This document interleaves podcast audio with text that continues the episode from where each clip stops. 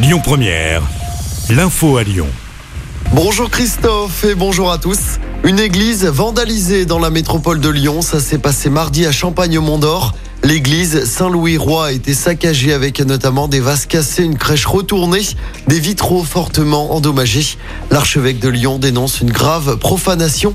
Le préfet apporte son soutien à la communauté catholique. Gérald Darmanin, le ministre de l'Intérieur, indique qu'un individu a été interpellé et placé en garde à vue. Une messe de réparation aura lieu ce soir à partir de 19h30 dans cette église. On parle ce matin d'une grande première en Europe et ça se passe à Lyon. Vous allez pouvoir assister à des spectacles sur l'eau. Nommé Lilo, le théâtre a été construit sur l'eau. Il est installé sur le Rhône au pied du pont Gallieni. À l'intérieur du bateau, on retrouve deux salles de spectacle, 240 places dans la grande salle, 78 dans la petite.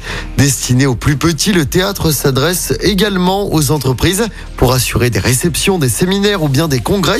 Avec ce projet, les deux fondateurs s'adressent donc notamment aux enfants. Selon eux, le théâtre est un loisir indispensable dans l'éducation de nos enfants.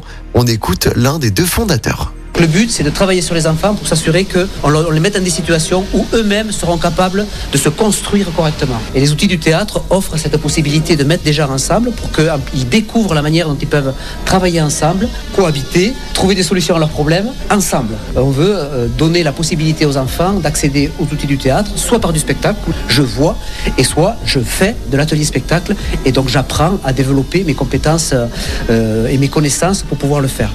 Et après 10 euh, mois de travaux, Lilo ouvre ses portes dès demain avec son tout premier spectacle Chandelle. Le théâtre accueillera le public toute l'année. Dans l'actualité également, le gouvernement redoute une forte mobilisation contre la réforme des retraites. J'en appelle à la responsabilité syndicale. Voilà ce que dit la première ministre Elisabeth Borne en réponse aux différents appels à la mobilisation de jeudi prochain. Les appels qui se multiplient, raffineurs et boueurs, transport et fonctions publiques notamment. En politique, la maire de Vaux-en-Velin, Hélène Geoffroy, est arrivée troisième du premier tour du congrès du Parti Socialiste.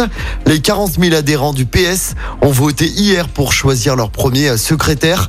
C'est Olivier Faure, l'actuel président, qui arrive largement en tête avec près de 50% des voix. Il devance Nicolas Mayer Rossignol. Les résultats définitifs seront connus tout à l'heure. Le second tour doit avoir lieu jeudi prochain. Un mot de sport pour terminer du basket. À suivre ce soir, nouveau match d'Euroleague pour l'Asvel deux jours après sa défaite contre le Barça. L'Asvel affronte un nouveau club espagnol. Les Villeurbanais reçoivent Valence à l'Astrobal ce soir. Coup d'envoi du match à 20h. Écoutez votre radio Lyon Première en direct sur l'application Lyon Première, lyonpremière.fr et bien sûr à Lyon sur 90.2 FM et en DAB+. Lyon Première